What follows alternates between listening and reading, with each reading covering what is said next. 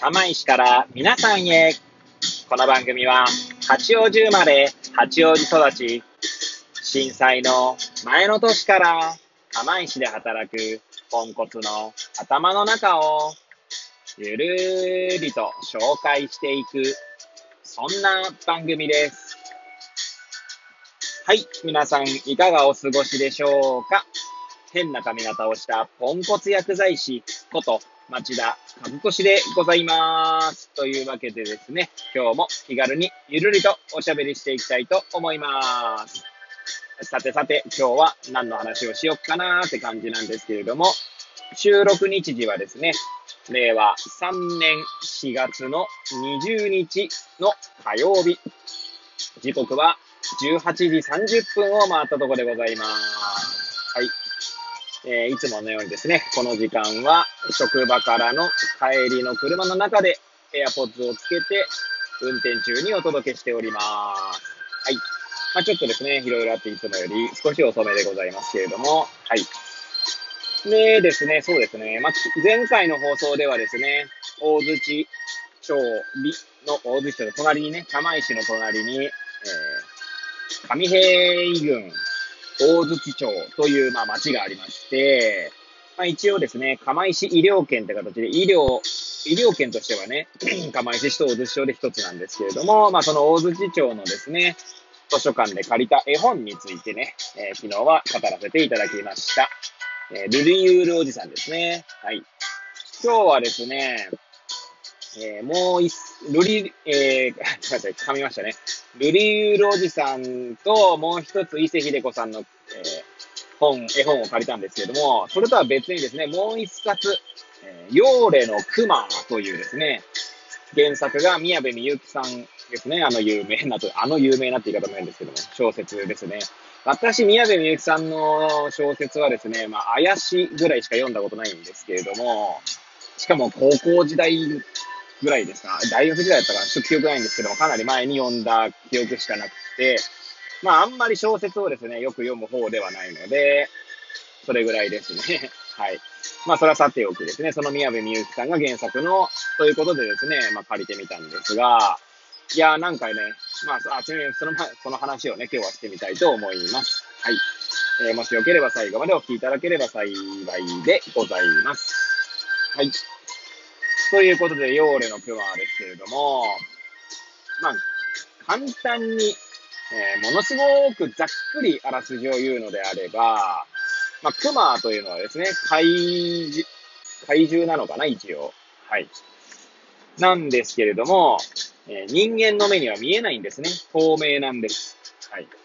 で、透明なんですけど、人間の住む街をですね、えー、守っているんですね。悪い怪獣たちがですね、えー、街に襲いにかかるのを、まあ、人知れずですね、えー、熊が実は退治をして、退治っていうか、あの、追い払っていたんですね。で、でもある時ですね、熊が、熊がこの、要は、悪い怪獣たちをですね、追い払おうとしている時に、まあ、角が取れてしまったんですね。そうしたらですね、熊の姿が人の目にも見えるようになってしまいました。で、その姿を見たですね、おじいさん、ある、その町のおじいさんと子供、孫なんでしょうね。えー、お子さんが見たときに、まあ、わあ、怪獣だということでですね、えー、みんなで熊をですね、まあ、なんだろう、狩りに行くんですね。はい。退治しに行くんです。で、熊はですね、まあ人間たちにこう、恐れられることに対して、まあ、要は、今までそんなことなかったのにってことですね、すごいこう焦るわけですよね。で、水面に映る顔、自分の顔を見て、追い払っていた悪い怪獣たちと一緒じゃないかってことでですね、っていうようなお話なんですけれども、まあ、ちょっと悲しい話ですよね、なんかね。はい。まあ、あの、かなりざっくりあらすじを説明したので、しかもですね、ちょっと若干、あの、合ってるかどうかは定かではないので、はい。そういう意味ではですね、もしよければね、ヨーレの熊歩み読んでみていただければと思いますね。はい。まあ私はね、図書館で借りましたので、図書館で借りるのもいいんじゃないかなと思います。はい。で、それはさておきですね、私がそれで何を思い出したかというとですね、まあ、うちの患者さんの話をちょっと思い出したんですね。はい。まあ、どんな話だったかと思い出したかっていうと、まあ、うちの患者さんで、えー、80代ぐらいのおばあさんですね。って言ってもおばあさんって見た目そんなに、まあ白髪が結構多いですけれども、まあ、腰も曲がってないですし、えー、そんなにこう、なんだろうな、ザ・おばあちゃんみたいな感じではないですね。杖とかも使ってないですし、背筋も結構ピンとしてますし、はい。まあそんな方がいらっしゃいまして、80代前半ですね。はい。の、まあ、女性がいらっしゃるんですけど、結構前の話になりますかね。2、3年前だったと思います、もうすでに。で、その患者さんがですね、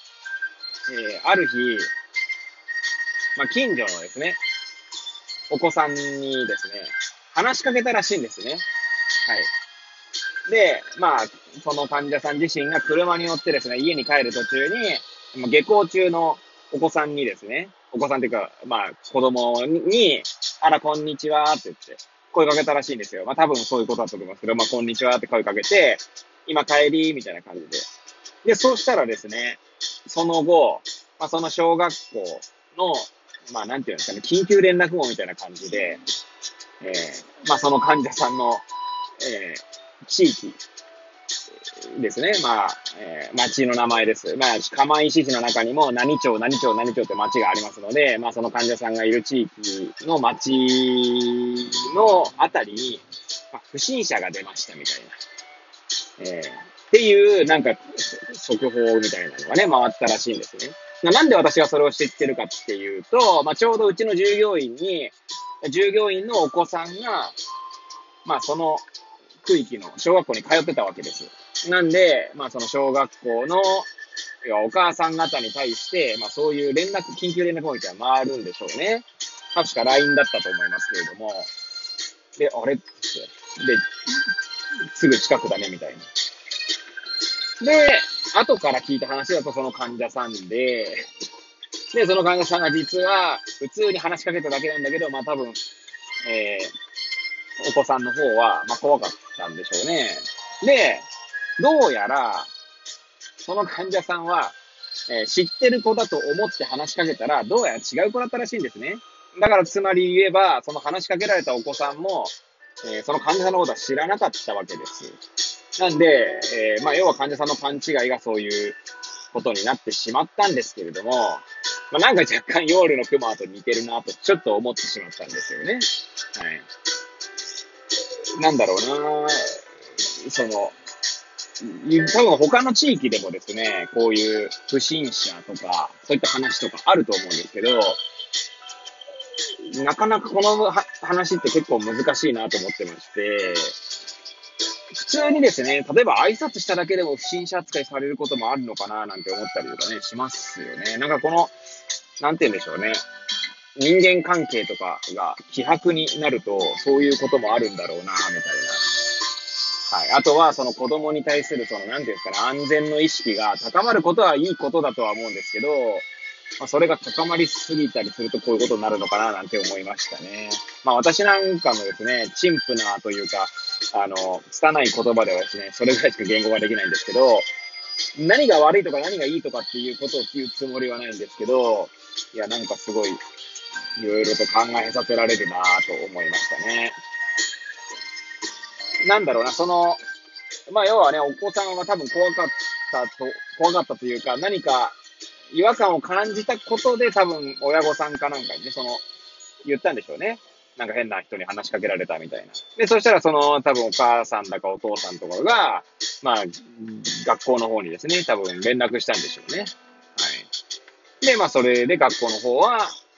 まあ、不審者というか、そういったことがありましたので、注意してくださいっていう、まあ、連絡をしたっていうことなんですけど、多分、ボタンの掛け違い問題みたいな話なのかななんて気もしますし、なかなかこう、本当全然ごめんなさいね、ボキャブラリーなさすぎて全然言語化できないんですけど、なんかいろいろとにかく考えさせられるなぁなんて思ったんですよ、その当時。はい。で、まあ、今回、オールの熊を見て、その話を思い出したっていう話ですね。はい。いや、こんな話多分いっぱいあると思うんですよね。はい。まあ、そんなことを考えるきっかけになったっていうお話でした。はい。ごめんなさいね。なんか、いつもよりまとまりなくですね、え、ぐだぐだとしたお話でしたけれども、まあ、夜のクマをですね、もしよかったら見ていただければっていうお話ですね。はい。ということで、はい。いつものようにですね、最後までお聞きいただいた皆さんにはですね、ほんと感謝しかありません。ありがとうございます。えこれを聞いていただいた皆さんが、より良い一日を過ごせますように、とお祈りさせていただいて、今日の放送を終了したいと思います。それではまた明日皆さんお会いいたしましょう。さようなら。